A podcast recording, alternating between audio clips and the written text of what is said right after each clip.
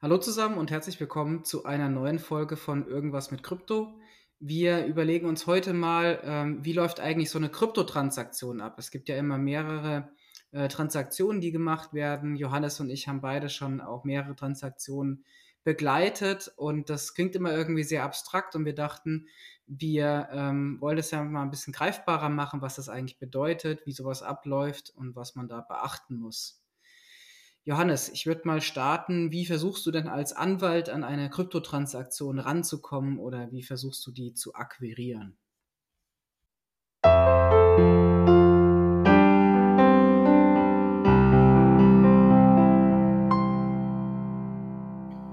Genau, also da muss man erstmal, äh, wie der geneigte Jurist sagen, Transaktion ist natürlich ein sehr weiter Begriff. Was versteht man unter einer Transaktion? Theoretisch kann man jedes Projekt in irgendeiner Art und Weise als eine Transaktion bezeichnen.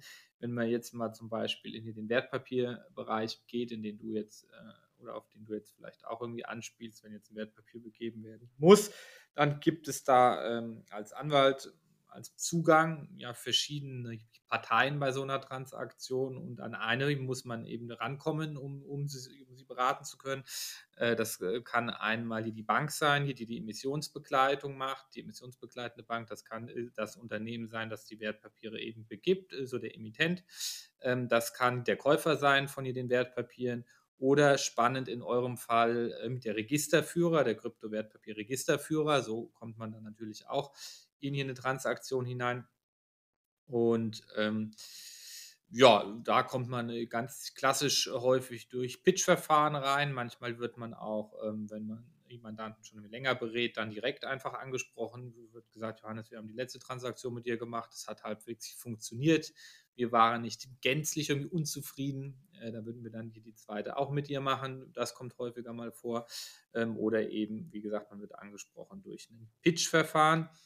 Und dann spiele ich vielleicht äh, so gleich mal äh, die Frage an dich äh, zurück, Simon. Du kennst ja die Transaktion hauptsächlich aus Bankenseite.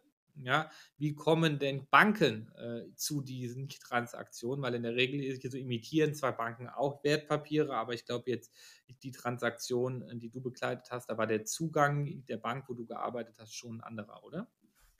Ja, ist richtig. Also ich würde mal sagen, äh, im ganz klassischen Sinne ähm, ist es so, man, also vom Vorgang her eigentlich, man baut ein Produkt, dann geht man mit der Produktidee oder dem einigermaßen fertigen Produkt ähm, auf ähm, Kundentermine, stellt das mehreren Kunden vor.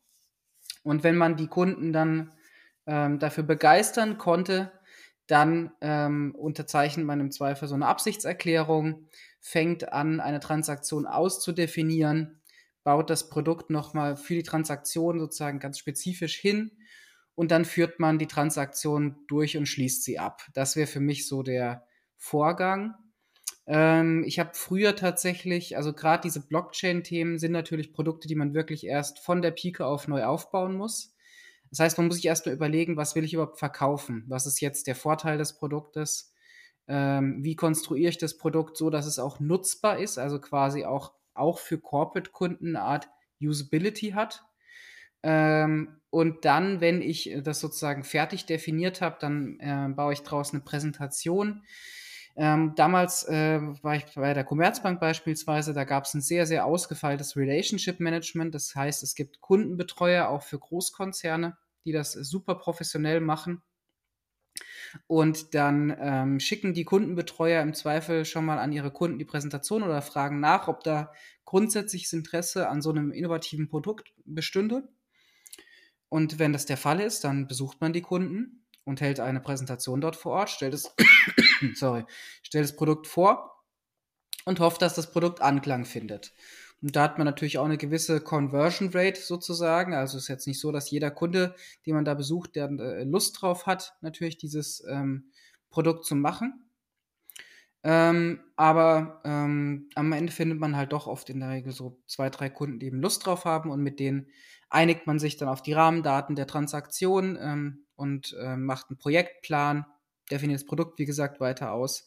Aber es startet eigentlich schon mit einer Art Kaltakquise, könnte man fast sagen. Das ist nicht so, dass in der Regel ein Kunde jetzt sagt, zum Beispiel hier, aus dem Nichts möchte ich ein Kryptowertpapier. Ja, das ist eher selten.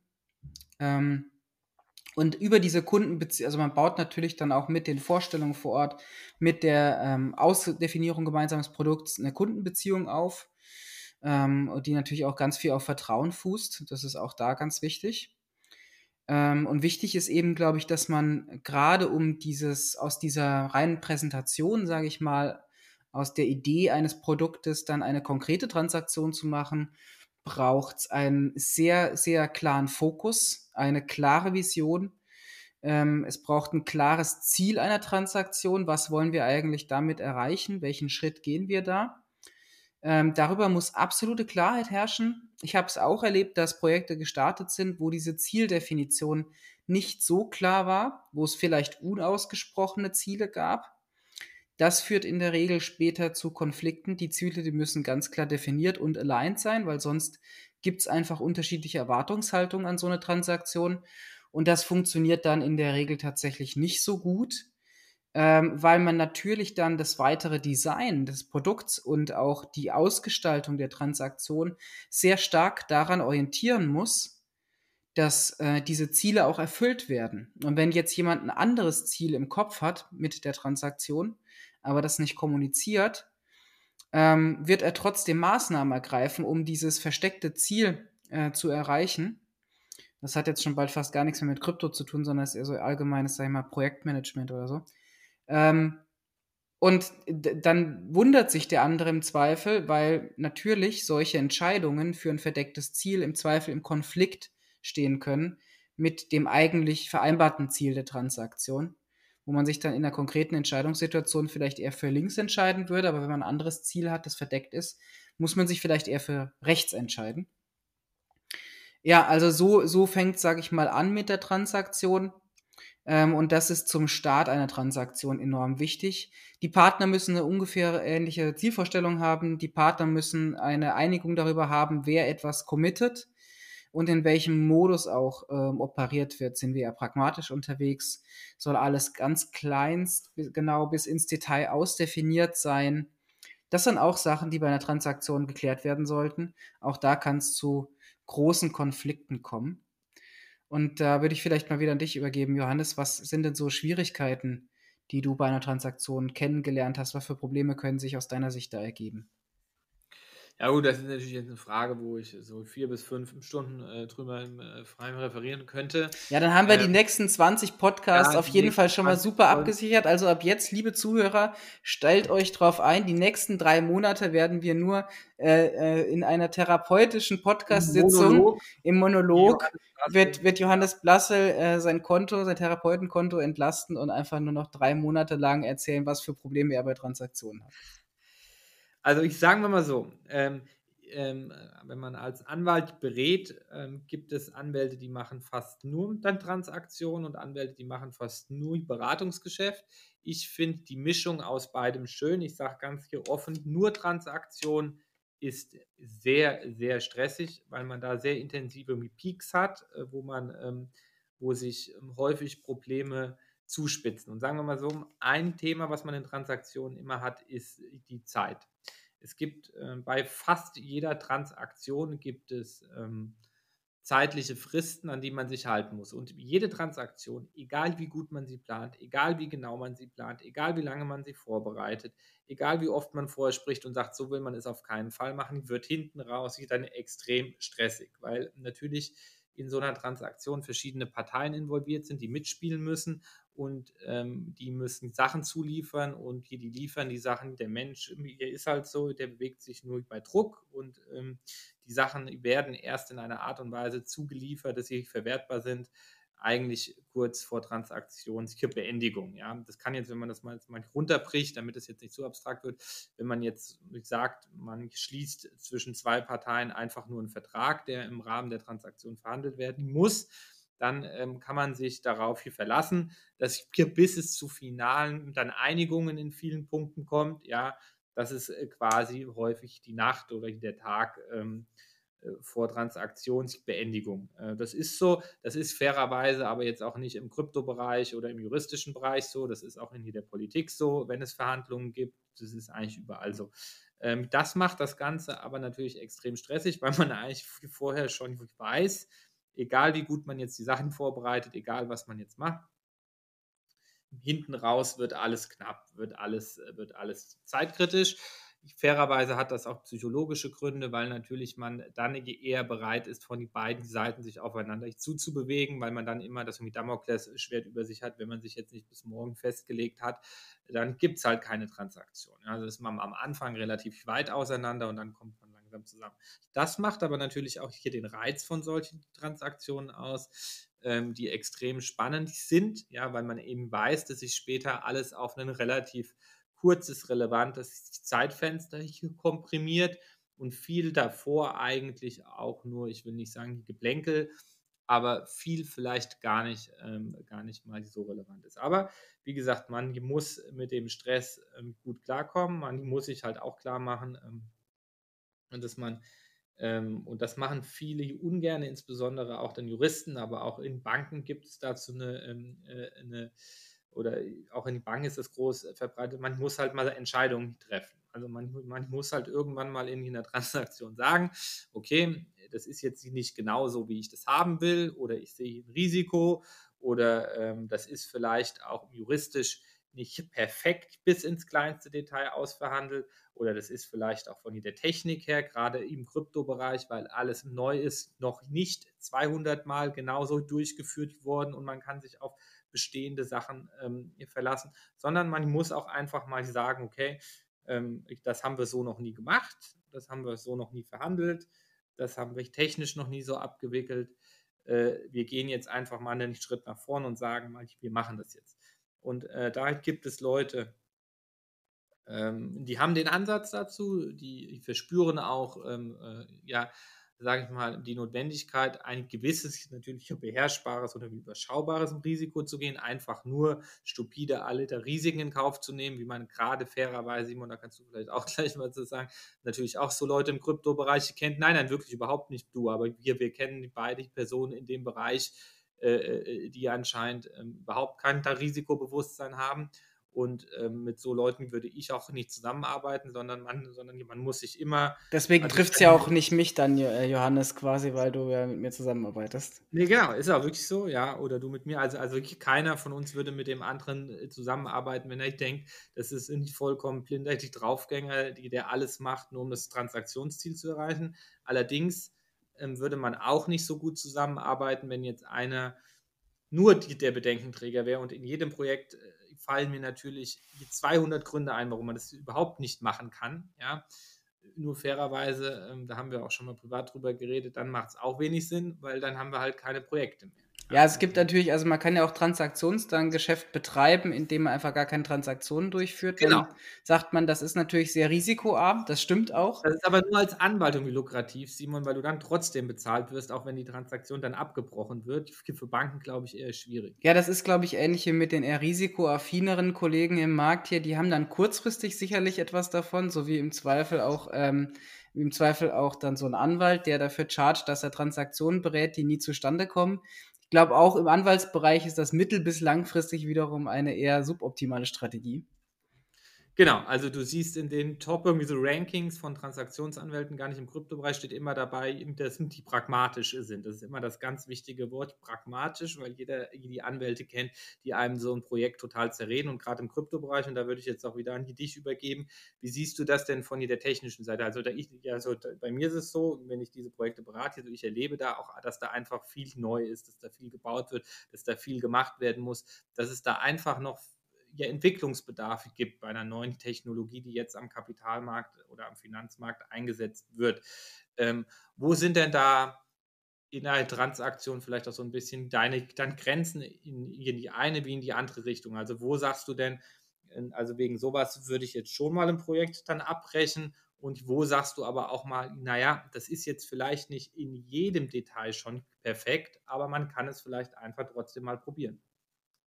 Ja, also die Grenze ist da tatsächlich, glaube ich, am Ende relativ ähm, einfach. Also es gibt unterschiedliche Dimensionen. Es gibt natürlich auch, die kennst du auch, juristische Dimensionen einer Transaktion, wo man sagen kann, ab dem Punkt geht das nicht.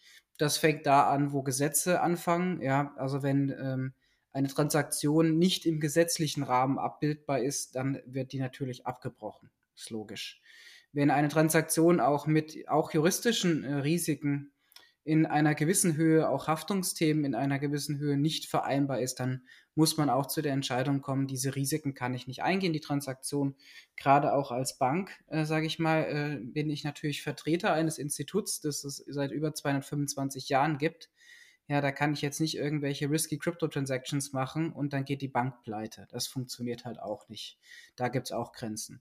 Dann gibt es auch ganz einfach kommerzielle Grenzen, äh, wenn eine Transaktion kommerziell wirklich gar keinen Sinn mehr macht. Also es gibt Transaktionen, da muss man auch vielleicht mal ein bisschen investieren. Aber wenn die gar keinen Sinn mehr macht, muss man auch sagen an der Stelle, naja, also ich mache diesen Job sehr gerne, er macht mir sehr viel Spaß, aber äh, nur la pour la ist für mich natürlich nichts, womit ich mein Geld verdiene. Ähm, so wie das beim Anwalt auch ist. Der braucht halt nur einen Kunden, der ihn dafür bezahlt. Aber er würde es jetzt auch nicht sagen, ich mache hier alle Transaktionen pro bono, Johannes. Ne? Also insofern auch da muss man sagen, ähm, dass also ja, dass der Jurist für pro bono erachtet, das ist für den anderen immer noch ein fürstliches Gehalt in der Regel. Aber ähm, also vom Grundsatz her, kommerziell muss es Sinn machen. Es gibt auch Grenzen der Technik. Wenn jetzt ein Kunde etwas will, was technisch einfach nicht funktioniert, dann muss man auch sagen, dass das einfach nicht geht, genauso wie es gesetzlich nicht geht. Ähm, und ähm, dann gibt es natürlich auch ähm, Produkte, die so nicht funktionieren, wobei das dann oft wieder eng mit Regulatorik zusammenhängt, aus meiner Perspektive. Ähm, also da gibt es unterschiedliche Gründe, warum eine Transaktion auch nicht klappen kann. Auch eine wichtige Komponente, das habe ich auch schon erlebt in Transaktionen, darf man nicht unterschätzen, ist die zwischenmenschliche Komponente. Es gibt Zusammenarbeitsformen, wo Transaktionen, auch große Transaktionen, die ich begleitet habe, wirklich spitz auf Knopf standen, aufgrund von zwischenmenschlichen Differenzen. Also wie man kommuniziert, wie man miteinander umgeht, was man verspricht und was man hält. Das sind Themen, woran auch sehr große Transaktionen tatsächlich am Ende scheitern können und die auch sehr wichtig sind. Dieses persönliche Vertrauensverhältnis zwischen, sage ich mal, den engsten Koordinatoren der Transaktion auf allen Seiten ist, super wichtig, weil du hast es auch geschildert, Johannes, man kommt eigentlich in so Extremsituationen rein. Ne?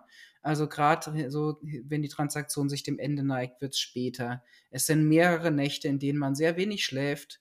Es sind viele Fragen, die man ursprünglich als für beantwortet ähm, erachtet hat. Und dann stellt sich auf der Zielgeraden heraus, dass es in echt natürlich doch komplexer ist und der Teufel im Detail steckt und so eine Detaildiskussion äh, dann auch echt schwierig ist. Ähm, und da muss man dem anderen vertrauen können. Wenn man es nicht kann, kann man die Transaktion im Prinzip auch abblasen, weil da eben 20 Stolpersteine noch auf diesem Weg auf der Zielgeraden liegen werden, die man heute nicht kennt und über die man stolpert. Ich weiß nicht, ist das dir auch so äh, schon mal ergangen, Johannes? Also ich kann das nur total unterstreichen. Ich würde sogar behaupten, 80 Prozent der Transaktionen, die ich kenne, die, die scheitern in einem späteren Stadium nur an solchen zwischenmenschlichen Themen. Klar, am Anfang wenn ich einen Unternehmenskauf ähm, verhandeln will und ähm, der Verkäufer will 100 Millionen und der Käufer will eine Million zahlen, dann ist man eben wirtschaftlich so weit auseinander, dann platzt die Transaktion, dann braucht man da aber nicht weitergehen. Aber in dem Moment, wenn man weitergeht, ja, dann ist es nachher im Endeffekt keine Frage von, 2 äh, Millionen Kaufpreis mehr oder weniger äh, bei den Preisen, sondern dann sind es nur zwischenmenschliche Themen.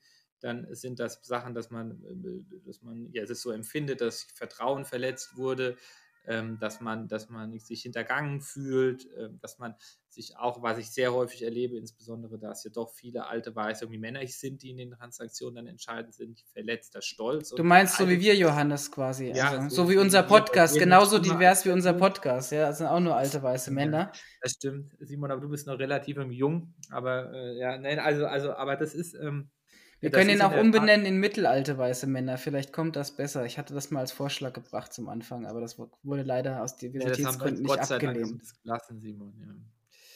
Und aber das ist ein Thema von, von dann irgendwie Stolz. Dann gibt es Meetings oder Calls, die kennst du auch, wo dann 10 bis 15, wie gesagt, der berüchtigten alten weißen Männer aufeinandertreffen, wobei dann der eine von dem anderen ein bisschen bloßgestellt oder dann angegriffen wird, der will sich dann nichts gefallen lassen und sagt dann, wenn du das hier so machst, dann breche ich halt ab. Also das sind wirklich, ich könnte da jetzt, also das sind wirklich teilweise Positionen, sehr hohe Positionen in sehr großen Unternehmen, ja, wo dann äh, der eine wirklich äh, mitten in der Transaktion sagt, ähm, ja, ja, so dann könnt ihr mich mal und dann wird die Transaktion abgebrochen. Also das habe ich wirklich äh, alles schon, alles schon irgendwie erlebt und es ist dann, ähm, man versucht dann, äh, so bist du auch, Simon, das weiß ich auch, ähm, als äh, Projektmanager, als Transaktionsmanager, ähm, was man sowohl als Projektleiter, als Anwalt, also immer wenn man in diesen Bereichen unterwegs ist, ja teilweise ausübt, dann versucht man halt natürlich da ein bisschen zu vermitteln, aber das geht natürlich auch nur bis zu einem gewissen Punkt. Und wenn es dann halt Leute gibt,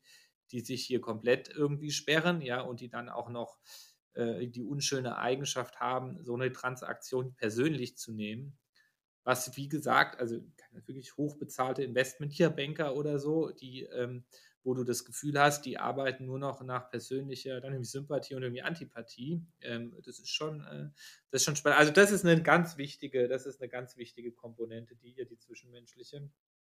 Ich finde auch, dass man in diesem Bereich eigentlich noch zu wenig in Anführungszeichen, aber das betrifft die Bankenseite, das betrifft die Juristenseite, betrifft alle Seiten, noch zu wenig geschult wird, wie wichtig äh, sowas in so einer Transaktion ist. Ja, also, also dass man da eben auf die Personen in irgendeiner Art und Weise einwirkt, ja.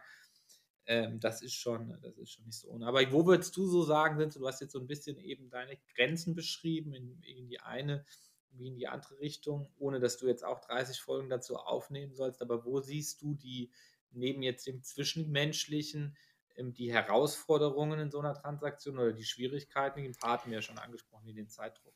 Ja, es sind zwei Punkte, ganz einfach aus meiner Sicht. Das ist eine Balance zu finden, ja, zwischen äh, Risiko und Ertrag. Äh, Risk-Reward ist immer die Frage einer Transaktion oder einer generellen wirtschaftlichen Entscheidung aus meiner Sicht.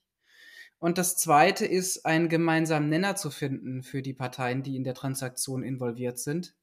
Das ist auch schwierig. Du hast eben gerade das angesprochen, Johannes, mit den persönlichen ja, ähm, Befindlichkeiten, die es da auch manchmal gibt.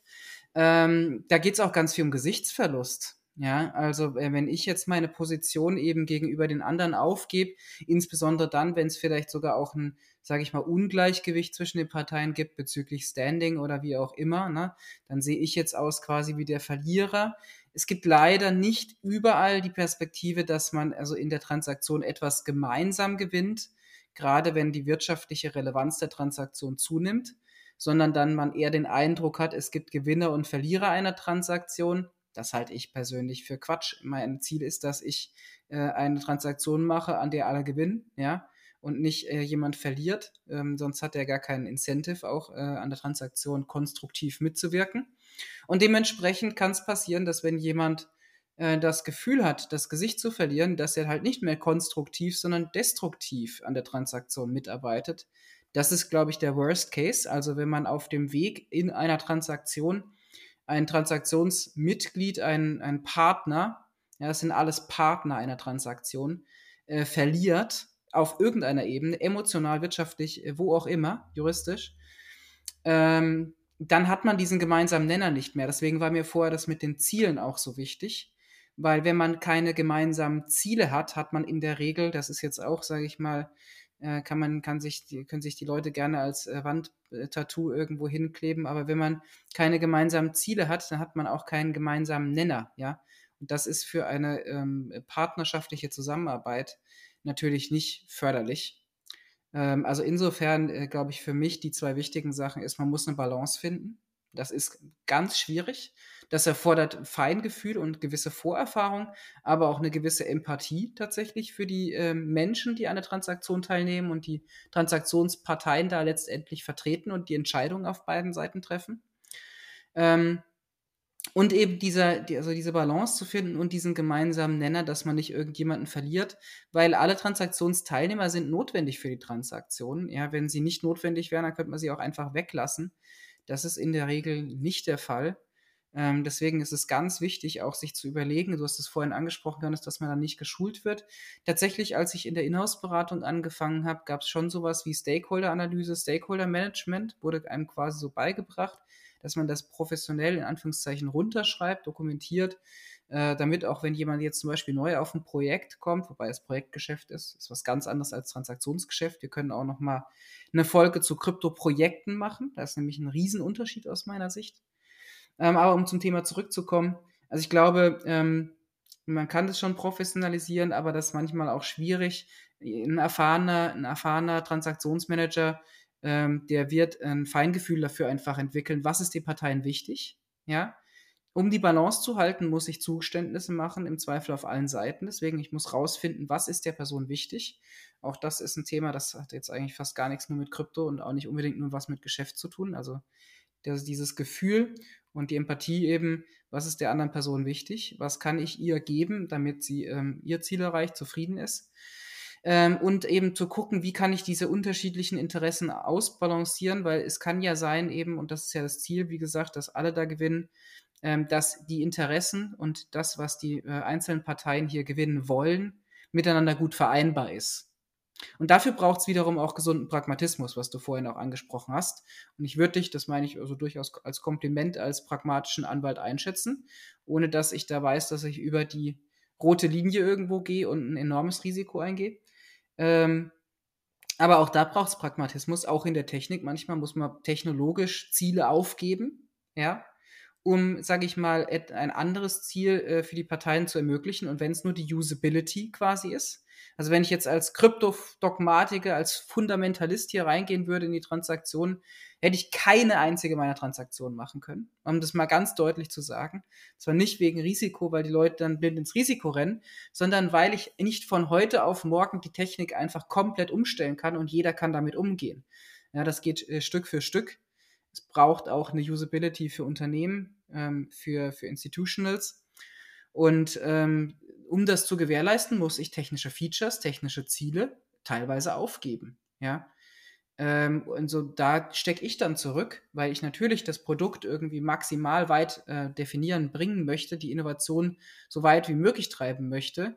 Aber da muss ich einfach als, sagen wir, als Transaktionsmanager, als jemand, der da mit ein bisschen Erfahrung versucht, etwas zu ermöglichen, äh, Sachen zurücknehmen, weil am Ende, ne, also man kann eben ja Luftschlösser bauen, auch in Transaktionen, nur wenn die halt nicht real sind, dann habe ich am Ende im Zweifel auch keine Transaktion, sondern ich habe halt nur ein Konzept, ja, ein Konzept von einem Produkt, das es nie geben wird. Und um es halt ins echte Leben äh, äh, zu bringen, muss es halt auch, äh, muss es halt auch äh, fahren können. Ja, also ich kann mir hier das schönste, äh, weiß ich nicht, Wasserstoff-Luft-getriebene äh, Taxi irgendwie vorstellen. So, am Ende muss es halt auf die Straße und durch den TÜV. Ja. Ähm, und es muss jemanden geben, der den Scheiß halt auch noch für einen angemessenen Preis kauft. So, und wenn ich den nicht finde, dann muss ich halt erstmal nur mit dem Wasserstoffauto starten und finde halt meine ersten 100 Leute, die bereit sind, dafür Geld auszugeben. Ja, Simon, da bleibt mir nur zu sagen, dass wir auf jeden Fall zu dem Thema noch im 1, 2, 3, vielleicht keine 30, aber noch äh, zwei, drei Folgen machen können. 30 Therapiefolgen noch, Johannes, über die Verarbeitung von Problemen von Kryptotransaktionen.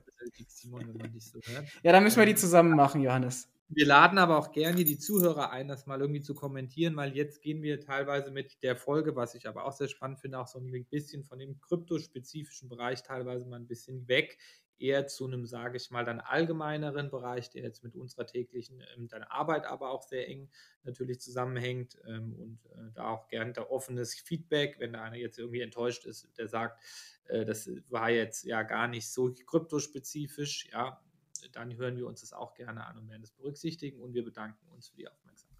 Und wer die Kryptotherapiestunde hören möchte mit Johannes und Simon, der soll sich auch sehr gerne bei uns melden.